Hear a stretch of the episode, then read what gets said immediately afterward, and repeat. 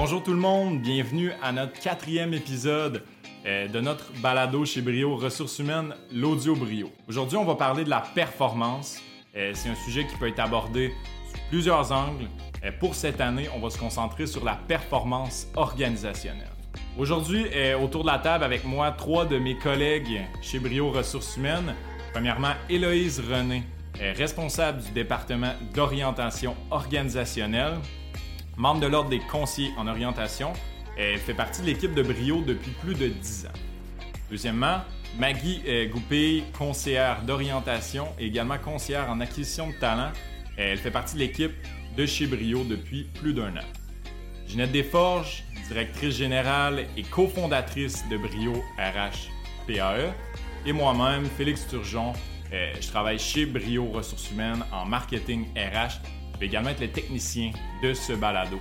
J'en profite pour vous parler rapidement de nos services chez Brio Ressources Humaines. Euh, vous allez voir une, page qui va euh, s'afficher. donc, c'est notre site web. on va aller faire un petit tour très rapide au niveau des services. on, a, on a vraiment des, des, services 360 en ressources humaines. donc, si on va sur services RH aux entreprises, recrutement chasse de tête, développement organisationnel, gestion des ressources humaines, tests psychométriques et profils psychologiques, reclassement, marque employeur, coaching de gestion, équité salariale et rémunération, droit du travail. On fait également de la formation RH et euh, santé mieux-être. On a également une portion qui est peut-être un petit peu moins connue euh, chez Brio, la portion gestion de carrière, où on offre des services en gestion de carrière, tests de personnalité, bilan des compétences, orientation de carrière et réorientation de carrière. Donc, c'est vraiment les services qu'on offre chez Brio Ressources Humaines. N'hésitez pas à nous appeler, vous allez voir le numéro s'afficher. Euh, on est très disponible. Vous pouvez également communiquer avec nous euh, par l'onglet le Messenger euh, qui, est dans le bas de notre écran par clavardage. Ça me fera plaisir d'interagir avec vous puis de regarder ce qu'on ce qu'on pourrait faire pour collaborer ensemble. Donc, sans plus tarder, je vous laisse pour la suite du balado. Bonne écoute. Salut gang, j'espère que ça va bien. Donc aujourd'hui, on fait notre quatrième, c'est ça, on est rendu au quatrième balado sur, euh, maintenant, on va aborder le projet, pas le projet, mais le sujet de la performance. Je vais juste prendre peut-être quelques minutes pour déjà l'introduire, puis après ça, on va pouvoir commencer notre débat, en tout cas du moins notre échange là-dessus. Euh, euh, la performance, c'est un sujet chaud qu'on entend souvent parler. puis souvent, on va l'entendre parler sur euh, par le biais de trois axes. il y a la performance économique, la performance financière, puis la performance opérationnelle. Euh, c'est sûr qu'aujourd'hui, ce qu'on veut présenter, puis les gens qui nous écoutent vont être en mesure de le voir, on veut vraiment présenter un schéma intégratif euh, qui, va, qui aborde plusieurs facteurs d'une organisation. il y a l'organisation donc dans son concept, dans ses pratiques. Il y a les individus, donc autant les gestionnaires que les employés. Il y a la mobilisation qui un centré, qui est le comportement qui est centré au centre de tout ça. Il y a la performance RH, puis il y a la performance, pour en arriver finalement à la performance organisationnelle. La performance, c'est pas seulement une performance qu'on peut lier à un sport ou dans l'atteinte d'un objectif, mais il y a plusieurs impacts à la performance organisationnelle.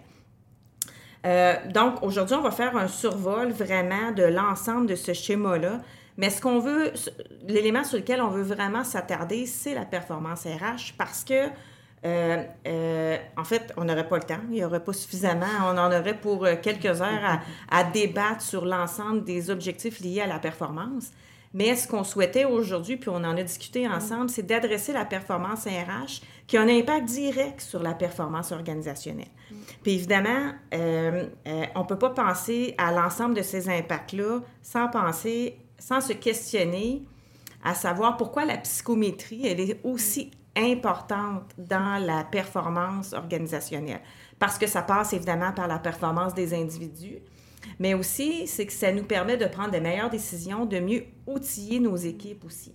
Notre objectif, c'est pas de passer par la performance pour rendre euh, euh, développer des compétences de nos auditeurs sur la psychométrie, mais juste prendre conscience de l'impact que ça peut avoir au sein de nos organisations. Évidemment, on va passer par plusieurs aspects. Euh, on va se questionner, on va se challenger. Des fois, peut-être qu'on ne sera pas toujours d'accord, mais notre objectif, c'est au moins c'est faire avancer la réflexion sur euh, la performance qui peut paraître pour certaines personnes peut-être un sujet qui est plus intimidant ou stressant. Il y en a d'autres, c'est un facteur justement de réussite parce que ça peut être juste être un facteur plus stimulant. J'aimerais ça vous entendre là-dessus un peu. Si on fait un topo, je sais pas, euh, Hello ou euh, ben, Marie. tu sais, je pense que d'emblée, c'est de dire aussi que la performance, pour certains, tu dis c'est intimidant, pour d'autres, c'est très instinctif. C'est très. Euh, tu sais, on calcule pas, on pense pas trop, on est performant, puis on se pose pas trop de questions.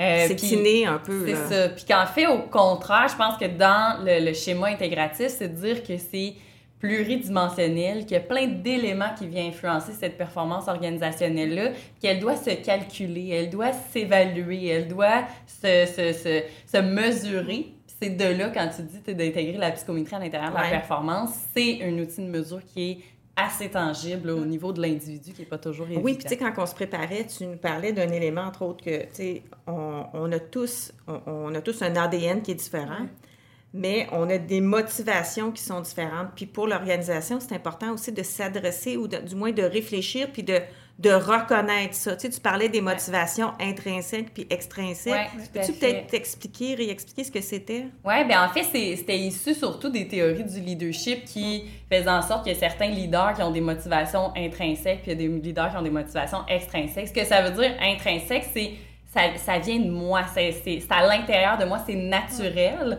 Fait que, tu sais, à, l'intérieur de la performance de l'ensemble de ce schéma intégratif-là, si on a des leaders qui ont des motivations intrinsèques, bien, ça va être beaucoup plus naturel dans l'intervention auprès des individus, dans les comportements, dans la façon qu'ils vont intervenir, euh, dans la façon qu'ils vont mener aussi leurs projets, leurs dossiers, euh, leurs interventions. Puis les, motivations extrinsèques, bien, c'est souvent qu'ils le font, les leaders, par exemple, pour le salaire, pour le statut, pour euh, les retombées du travail qui sont moins personnel, mais beaucoup plus que ça l'apporte à l'extérieur mm-hmm. euh, d'avoir ce titre-là ou ce rôle-là.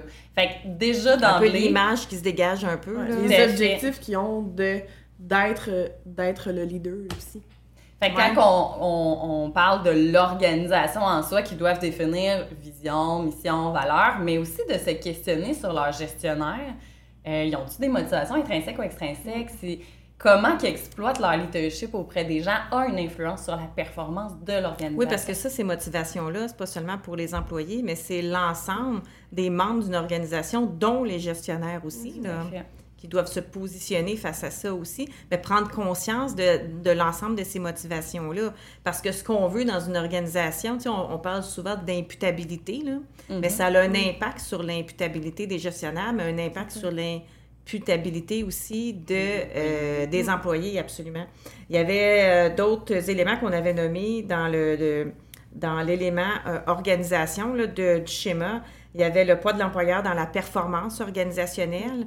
Tu sais, on, le sait, on en fait souvent, développement organisationnel, puis on fait des diagnostics, puis ce, ce qui ressort souvent, c'est on a l'impression des fois que que ça va se régler toute seule. Puis mhm. lorsqu'on émet les recommandations puis qu'on fait le rapport diagnostic, ben souvent on doit euh, euh, euh, porter une attention particulière parce que c'est confrontant aussi pour une organisation. on pense toujours que c'est parti, c'est toujours parti d'une bonne intention, mais des fois de prendre conscience de que le marché du travail évolue aussi. Donc, comment l'employeur doit développer sa posture, mais son organisation, sa, sa, productivité, on va en parler tantôt. Je vais vous revenir avec une mm. étude de la BDC. Je ne vais pas comprendre trop de temps sur l'organisation. Il y avait les valeurs, la mission, le comportement de l'employeur, les pratiques de gestion. Euh, mais il y avait les individus, tu sais, tout qui sont les facteurs de mobilisation. Je ne sais pas si une de vous deux peut, euh, Veux-tu en parler un petit peu, là? Euh, peut-être Maggie? Oui. On parlait comment l'employeur évolue son besoin de performance, la fierté, la reconnaissance. Je te laisse aller là-dessus. Bien, c'est sûr que, tu sais, présentement, en plus, c'est un sujet qui est encore plus important en raison de la main-d'œuvre, le manque de la main-d'œuvre. Fait que c'est sûr que en identifiant justement des valeurs, des, tu sais, un niveau de performance, souvent, en tant qu'employeur, ben, tu sais, il le nomme, mais comment, justement, comme Héloïse, elle l'a dit, comment qu'on l'évalue? Aujourd'hui, manque de main-d'œuvre. Aujourd'hui, souvent, justement, le département RH, je sais qu'on va en revenir plus tard, mais on, on discute beaucoup de OK, là, il faut engager des gens, engager des gens pour réussir à être performant. Mais comment, au travers de ça, on peut garder notre main-d'œuvre puis être performant, mais autrement? Oui, il manque la main-d'œuvre, mais comment on être performant autrement aussi? Oui. Puis on s'entend que c'est dans les pratiques aussi de reconnaître chacun des individus. Tu sais, reconnaître les gestionnaires, mais reconnaître les employés. On Mm. parle beaucoup de diversité, équité, inclusion. Euh, ben, ça fait partie aussi. Les pratiques qui vont être plus axées vers ça vont être une, une entreprise qui se distingue du lot, va être une entreprise qui va de l'avant. Tout Mm. ce qui est la reconnaissance, c'est Ouais. pas, c'est pas un nouveau sujet, mais la reconnaissance est souvent tellement informelle, puis finalement, les employés s'attendent à une reconnaissance formelle. Le travail, l'opération qu'ils produisent, c'est quelque chose de formel. Ils s'attendent à recevoir aussi en retour.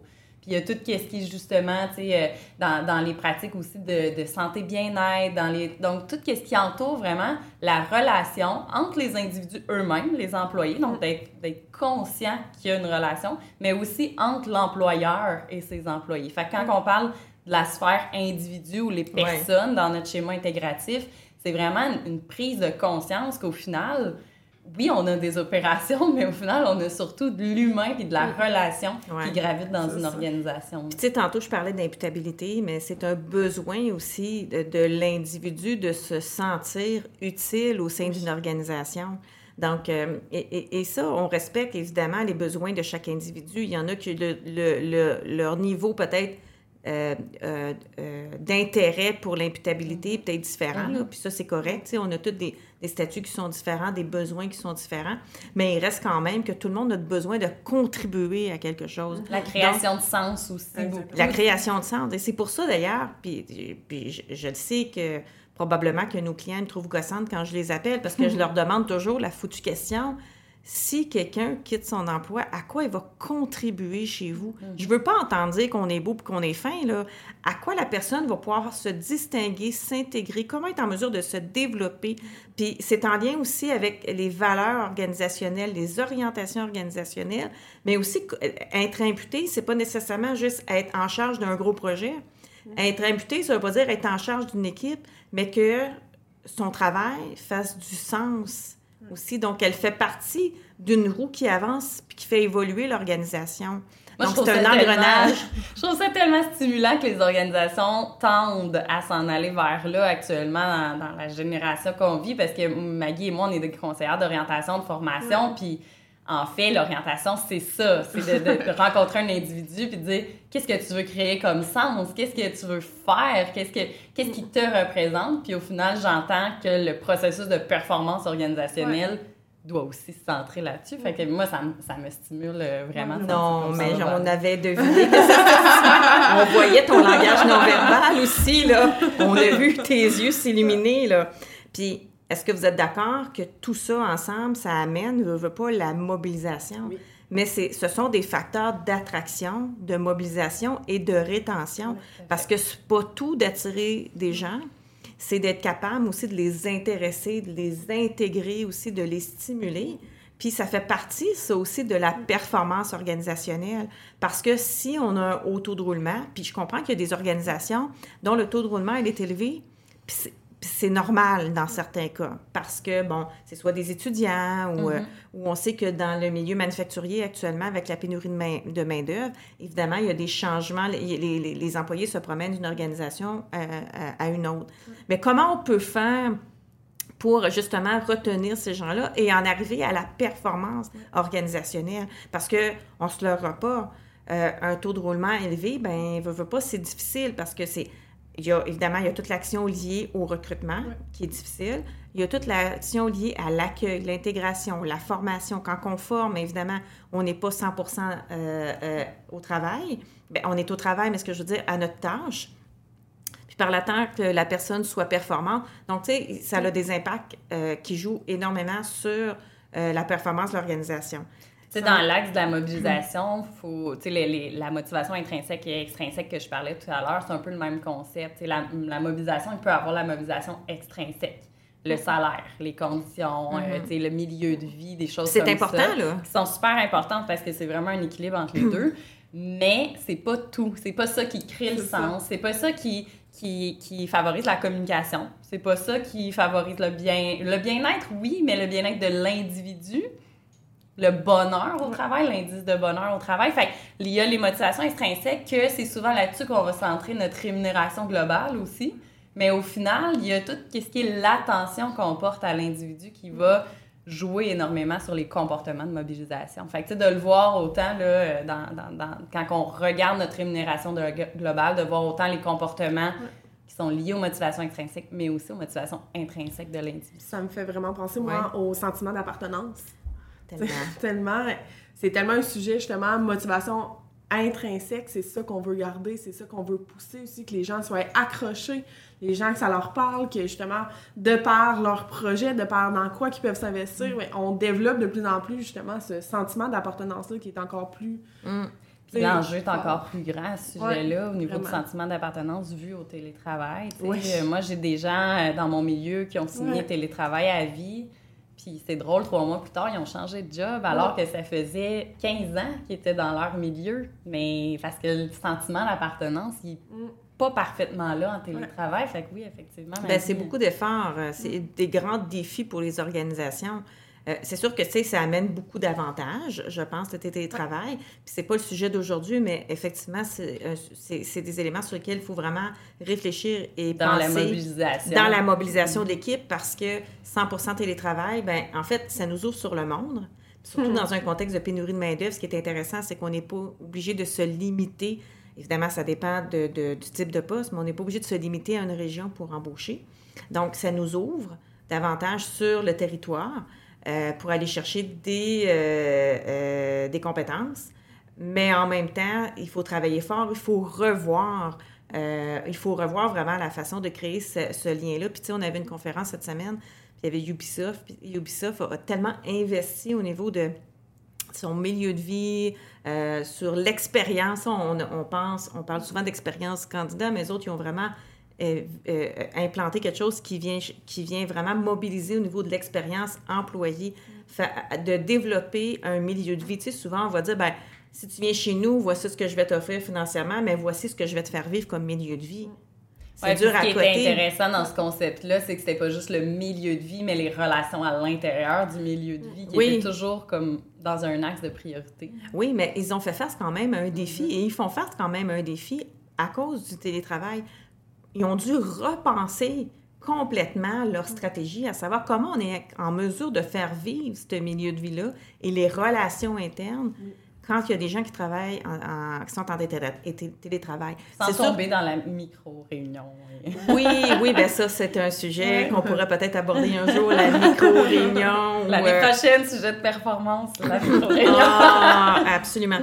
Mais là, on, en vient à notre sujet principal qu'on voulait vraiment aborder, qui était la performance RH. Tu sais, là-dedans, on avait dit, ben, comprendre l'importance d'un processus de recrutement, l'approche par compétence. Puis on, s'entend que euh, euh, c'est pas tous les employeurs qui ont procédé par un processus de compétences, qui ont pris le temps, qui ont pris le temps d'identifier rôles et responsabilités, l'ensemble des compétences techniques et transversales liées à un poste, qui ont bâti un processus de recrutement lié à un processus de compétences. Mais maintenant, comment on, comment on fait pour s'assurer, parce que veut, veut pas, ce sont des actions qui font en sorte qu'on euh, peut aller atteindre un niveau de performance beaucoup plus rapide au sein d'une organisation. Mm-hmm. S'assurer que tout le monde est sur le bon X. Mm. Hein? On est-tu plus performant quand on est sur le bon X? Autant pour l'employeur, c'est pour tout le monde, l'individu et l'employeur aussi. Et d'ailleurs, si tu me permets, avant de te laisser aller, parce que je sens que tu as plein de choses à dire, je vais juste sortir ma petite feuille dans euh, l'étude qui a été réalisée en octobre, octobre là, là, octobre 2022 par la BDC, ça vient tout juste de sortir. C'est une étude qui a été faite auprès de 1000 entreprises canadiennes. Et là-dedans, ils ont ressorti 10% des entreprises les plus productives. OK? Puis on parle de PME, là. On ne parle pas nécessairement de grandes, grandes organisations, parce que le Québec est composé de PME mm-hmm. principalement. Ce que je trouve intéressant, c'est qu'actuellement, évidemment, on parle d'inflation, on parle de pénurie de main-d'œuvre, puis on parle de difficultés d'approvisionnement. Les entreprises qui ont vraiment amélioré leur productivité, puis là, ce qu'on vient de discuter, ça fait partie des différentes orientations qu'on peut prendre pour la productivité. La productivité, c'est pas juste de mettre une structure euh, mécanique ou opérationnelle, c'est pas juste ça la productivité. Bien, les entreprises les plus productives, qui ont investi dans leur productivité, ben c'est comparativement, toutes les PME, les PME confondues euh, estiment que l'inflation est un défi.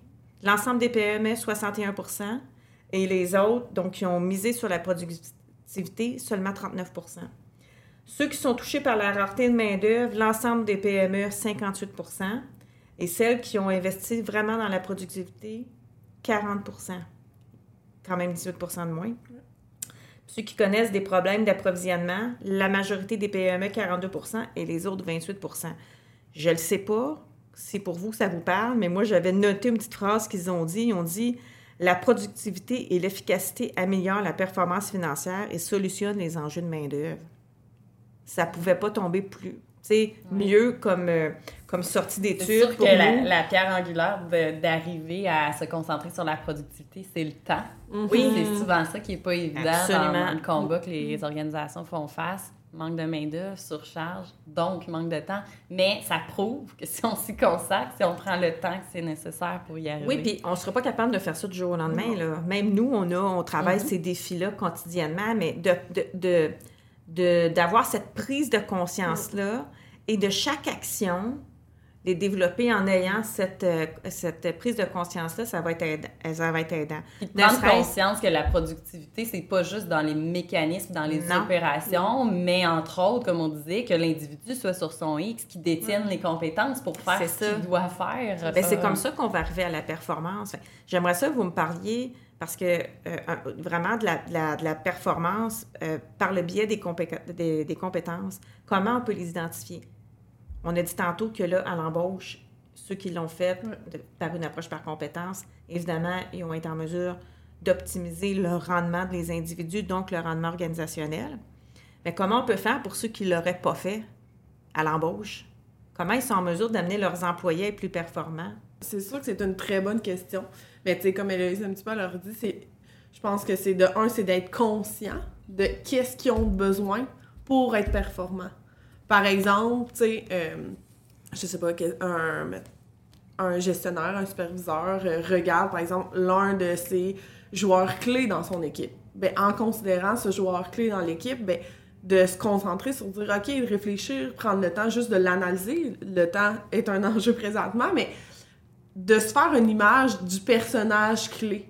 On parlait justement cette semaine du persona mhm. qui peut être euh, applicable dans plusieurs domaines. RH, on peut parler aussi de Peux-tu définir pour les gens qui oui, connaissent dans, en fait, le persona, c'est de se créer un petit peu, euh, dans le fond, une idée, un dans le fond, une identité clé pour... Euh, dans le fond, pour l'individu, pour leurs besoins, pour qu'est-ce qu'on cherche, dans le fond. Donc, ça peut être, par exemple, pour un, une équipe marketing qui souhaite vendre des choses. Bien, le persona, ça va être la personne qui va acheter le produit.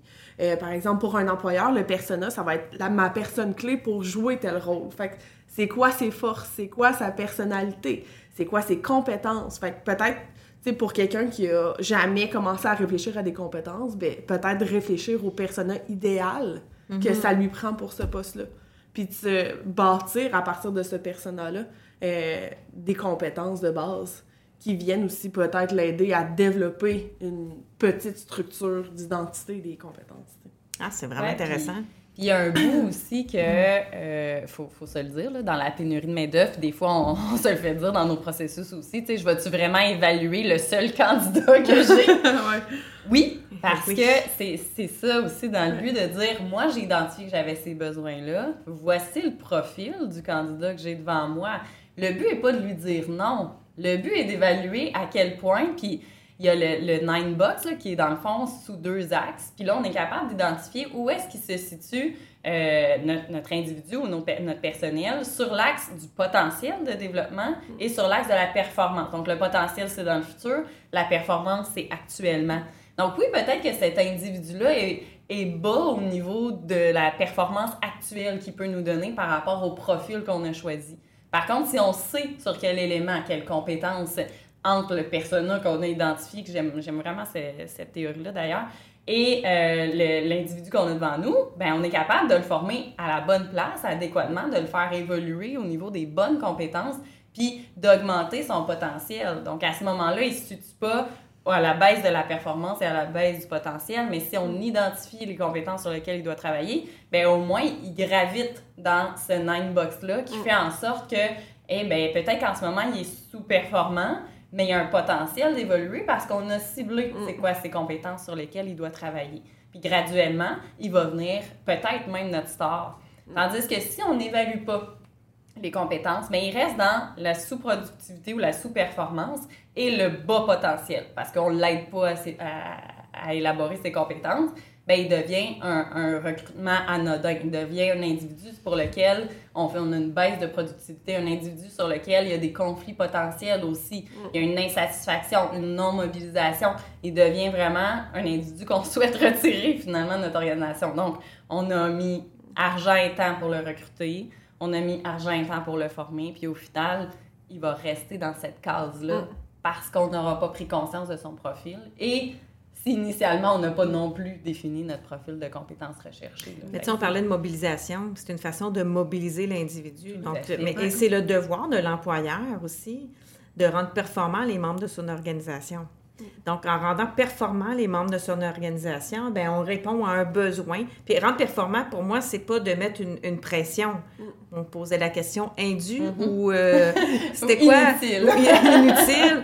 En fait, c'est pas de mettre une pression sur l'employé, c'est pas ça du tout, mais c'est de l'accompagner dans son développement. C'est d'investir. Pour moi, c'est une forme de reconnaissance. Je sais pas si vous le voyez de cette manière-là. De reconnaissance, de transparence aussi, tu sais, d'avoir un discours transparent de je suis conscient t'offrira peut-être pas la performance attendue, mais voici vers où on s'en va, voici sur quoi on va investir, puis où est-ce qu'on veut aller. Fait je pense que ça aussi, ça l'aide dans la transparence du discours, dans, dans, dans, la connaissance de soi et de l'autre, dans la, la, reconnaissance qui vient avec. Exactement. Puis ça me fait juste penser aussi en termes de motivation pour l'employé de voir aussi qu'il y a une belle possibilité de se développer, de pousser. Mais tu sais, c'est une forme aussi de mobilisation puis maintien aussi de l'employé. Absolument. Tu sais, d'y montrer, écoute, on sait que tu as telle, telle, telle chose à, à, à développer, on va t'accompagner vers ça. Wow, tu sais, pour un employé, ça peut, ça peut que être du mm. positif. Et à l'inverse aussi, les théories euh, actuelles dénotent que ça vaut la peine aussi de miser sur les forces des individus. Souvent, on voit nos évaluations, puis même nous, dans nos rapports, on acte sur les points de vigilance. On, on va nommer ce, ce qui n'est pas parfait dans le cadre, on va nommer ce qui tend à, évoluer, ce qui gagnerait à faire pour euh, être meilleur, mais il ne faut pas oublier les forces de l'individu aussi. Puis que le, que le plan de développement, que l'accompagnement, que la vision du potentiel soit aussi axé sur ces forces-là. Parce que sinon, il est dans un combat continuel. Ça, ça, diminue la confiance. Nous, en orientation, on le voit, on le voit aussi beaucoup parce que justement, on sait que dans un, dans un milieu, dans un rôle, quand l'individu se sent compétent, c'est de un, il va aimer plus ça, et de deux, il va être plus performant. Mm-hmm. oui. Parce que c'est naturel pour lui. Ben, il va avoir envie de s'investir aussi. Exactement. Mais est-ce qu'on est d'accord pour dire que le monde du travail est en changement solide? Là? Parce que rappelons-nous, il n'y a pas si longtemps, oui, quand, ben, il n'y a pas si longtemps, ça fait quand même quelques années qu'on a de la difficulté à recruter. Mais tu sais, lorsqu'il y avait moins de difficulté à recruter, on basait le recrutement sur l'expérience et la formation. Mais en fait, même à cette époque-là, il aurait fallu intégrer la notion de compétences parce que ce n'est pas parce que tu as de l'expérience une formation à, une formation euh, que tu as fait, mais une expérience que tu euh, as acquis ailleurs. Ça ne veut pas dire que parce que tu étais bon ailleurs, tu vas être bon dans l'organisation que tu vas intégrer. Ça ne veut pas dire que parce que tu avais de l'expérience que tu étais performant non plus. Non plus. Ça se peut. C'est ça. Donc, il y a plusieurs facteurs. Euh, donc, comme n'importe quoi, je trouve que, tu sais, la pénurie de main-d'œuvre, on a eu bon, la COVID qui nous a amené, à, faire du télétravail. Tous ces défis-là nous amènent à avoir d'autres aspects positifs aussi à ça. Donc, euh, de un, ça fait assurément, ça fait ressurgir notre créativité. C'est sûr que ça a une pression indue vraiment sur les entreprises. On est conscient de ça. Euh, on le vit nous aussi parce que, bon, évidemment, il y, a, un département au sein de notre organisation qui fait de la chasse de tête. Donc, on vit, on comprend la réalité des employeurs, mais en, même temps, ça l'amène les organisations. Et vous le savez, on n'a jamais eu autant de demandes. Ça amène les organisations à investir davantage dans leur pratique de gestion. Lou, t'en fais-tu du coaching de gestion? J'en fais. Hein? on parlait pas, puis, puis ça prend du temps, ça, ça prend du temps auprès des, pour les employeurs de faire du coaching de gestion. Puis c'est pas seulement pour euh, la haute direction ou la direction générale, mais à tous les niveaux, parce que on veut développer nos outils, on veut se développer comme être, humain. Être humain. On veut... je te cacherai pas non plus que quand ils font appel à nous, les gestionnaires, ils veulent pas juste du coaching. Ils ont aussi des enjeux de santé psychologique par moment. Absolument dû à la pression, dû aussi à ne pas savoir comment s'y prendre, dû aux, nombreux enjeux qu'on fait face dans les organisations en ce moment, la transformation du leadership qui s'en va complètement ailleurs. Fait que, tu sais, dans la performance RH, il y a aussi, tu sais, d'être sur notre X et d'avoir les compétences pour le faire nous permet d'avoir un bien-être et une santé psychologique saine. Quand ça, c'est pas parfaitement là, on est un peu à côté de la traque, on sait pas comment s'y prendre, on n'a pas non plus l'accompagnement pour y arriver dans la performance RH, il y a le bien-être et la santé psychologique. Ben, absolument, parce que tu peux pas t'attendre à ce que quelqu'un soit performant. Si est anxieux, ben stressé, oui. euh, se sent incompétent, impulsif. Euh, c'est sûr a certains aspects qui sont en lien avec des traits de personnalité euh, envers, envers l'individu, mais l'employeur a un devoir de soutenir justement ses équipes dans le développement de ses compétences, puis dans la prise, non pas dans la prise en charge, puis ça, c'est pas un intervenant social. Mais dans l'introspection, en Oui, c'est ça. Parce que c'est prouvé que juste le fait de savoir que tu es anxieux, fait un changement sur la façon dont tu vas gérer ton anxiété. Juste le fait de savoir que tu éprouves une incompétence face à ça, puis c'est à cause de tel élément. Ah, ben parfait, là, tu sais, j'ai plus d'emprise. Fait que le fait d'évaluer de, de, l'individu, parce que nous, on fait des tests de personnalité, on fait des paniers de gestion, de leadership, euh, d'aptitude, bref, un, inventaire global, mais au moins, on met le doigt, dans le fond, sur certains éléments. Puis la connaissance de soi, la connaissance de ta personnalité explique tellement de comportements qu'on voit quand on est en relation dans, dans, les, dans, la gestion des ressources humaines, on voit des comportements. On voit pas nécessairement la personnalité. Ah on n'est pas capable de la saisir. On voit des comportements. Puis on voit des choses qui nous mettent à bout, des choses qui, qui nous énervent, que ça n'a pas de bon sens. Puis on intervient sur ah le comportement aussi. Mais au final, ce comportement-là a un enjeu de personnalité, un enjeu que la personne elle-même, des fois, se connaît pas, mais que l'individu avec lequel elle interagit ne la connaît pas non plus. Fait que, tu sais, des formations sur les indicateurs comportementaux, sur la compréhension on pense à la, même chose. C'est des choses qui sont importantes, qui en fait sont très peu faites dans les organisations aussi. Puis qui ont certainement un impact sur la performance. Absolument. Je pense que tu n'étais pas là quand on avait parlé ou on l'avait fait, mais tu te souviens, là, à quelques occasions, on a euh, coaché des entreprises, mettons, qui, qui, prenaient des employés de, je sais pas, d'opération, sur le, euh, les journaliers des opérateurs, puis qui les nommaient chef d'équipe. C'est pas parce que tu es bon opérateur que tu vas être bon chef d'équipe ou, ou superviseur. Et ce qu'on avait décidé de faire, c'est justement de les évaluer, donc le faire passer des tests psychométriques. Ouais, Maggie a fait une formation avec moi à ce ah, niveau-là, auprès justement de cette clientèle-là. Ben, c'est génial. de chefs d'équipe, opérateurs, euh, ben, de faire, de faire ces tests-là, de un, quand tu le fais, tu prends conscience de qui tu es. Donc, ça t'ouvre beaucoup plus sur les, les, différents indicateurs comportementaux. Notre objectif, c'est pas en faire des spécialistes, c'est pas ça du tout, mais d'éveiller ce, ce, ce sentiment-là et être en mesure par la suite de, en fonction des individus qu'ils côtoient, d'adresser leur message parce que, on le sait, la communication, c'est le nerf de la guerre. Puis on le sait, d'ailleurs, tous les diagnostics qu'on fait organisationnels, il y a toujours un défi euh, de communication. Donc, tu sais, si on conclut là-dessus, je pense que ça pourrait être intéressant de faire prendre conscience de l'impact euh, euh, de l'ensemble des compétences, d'identification des compétences chez les individus, l'impact. La connaissance de soi. La connaissance de soi. Parce que souvent, on, on, a le comportement de l'autre qui nous agresse, mais l'autre réagit à notre propre, à notre propre comportement. Fait que, tu sais, c'est ça quand on formait auprès des, des chefs d'équipe ou des superviseurs. Ah, lui, il est tout le temps de même. OK? Puis toi, t'es comment avec lui? comme, euh, non, non, il m'énerve tellement que je vais jamais le voir. Je pense, ouais, ben lui, il a besoin de reconnaissance, il a besoin d'être vu. Puis, fait que, tu sais, c'est toujours un reflet de notre propre comportement qui réagit envers l'autre. Fait que. Ah, c'est dommage. On doit bientôt terminer. on doit bientôt conclure. Euh, mais on pourrait en parler longtemps. Puis en tout cas, on invite les gens à nous appeler si ont envie de, jaser de ce sujet-là avec nous euh, ou s'ils vivent des enjeux. Mais tu sais, si je vous demandais, là, qu'est-ce qu'on pourrait retenir? Parce qu'évidemment, c'est un mini, mini, mini survol de la performance. On a décidé de, l'adresser davantage par le volet RH. Mais c'est quoi les éléments, vous pensez, qu'on déjà qu'on pourrait retenir de ce qu'on vient de dire? Moi, je dirais une prise de conscience. Parce que, tu sais, dans le fond, chacun des, des, des volets du schéma intégratif, c'est de prendre conscience de ton organisation, de prendre conscience des individus qui la composent, de prendre conscience des comportements mobilisateurs et de prendre conscience de ta performance RH. Puis, au-delà de la prise de conscience, de l'évaluer. Ouais. De, de concrètement aller soit sonder, aller, aller chercher des données qui te permettent de dire on est où, pour après ça être capable de voir les changements que tu mettras en place, puis les, les indications qu'on a suggérées aujourd'hui, si tu en utilises quelques-uns, ça a-tu un impact? Puis Si oui, à quel niveau? C'est c'est ça qui mobilise en plus l'en- l'entrepreneur ou le gestionnaire à continuer dans ce sens-là. Fait que prise de conscience, mesure, évaluation euh, concrète, tangible. Tu as quelque chose à compléter? euh? Ben, moi, pour aller un petit peu dans le même sens, je dirais avec, de un, ben, de se donner le temps d'évaluer ça. Parce qu'aujourd'hui, on le sait, avec tout ce qu'on a nommé aujourd'hui, on n'a juste pas le temps. C'est un enjeu, le temps. Fait que moi, mes conseils, ça serait vraiment de se donner le temps en tant qu'entreprise, en tant qu'employeur, en tant que superviseur, en tant qu'individu.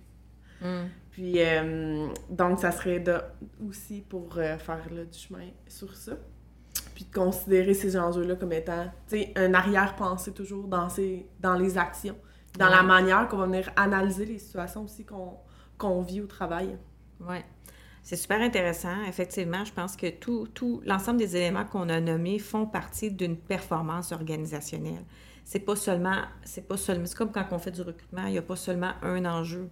Tu sais, c'est pas juste euh, le CV, c'est pas juste l'entrevue, c'est pas juste euh, l'évaluation, c'est l'ensemble euh, du processus qui fait en sorte qu'on en arrive à une performance organisationnelle. Fait que je pense que c'est effectivement ce qu'il faut retenir, c'est de, de prendre en considération le schéma dans son entièreté.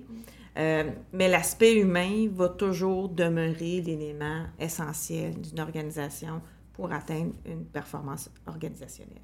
Moi, je conclurai en disant faites-vous un plan si vous envisagez des changements. Parce qu'il y aura réticence. Même si on veut mettre l'humain au cœur, il y aura de la réticence pareil parce que ce sera un changement de paradigme, Absolument. un changement de pratique. Fait que faites-vous un plan, ça sécurise les gens qui sont concernés par le changement. Ça, ça, ça rassure puis c'est surtout plus efficace. Oui, puis on sait où on s'en va. Voilà. Merci, gang. Merci. Salut.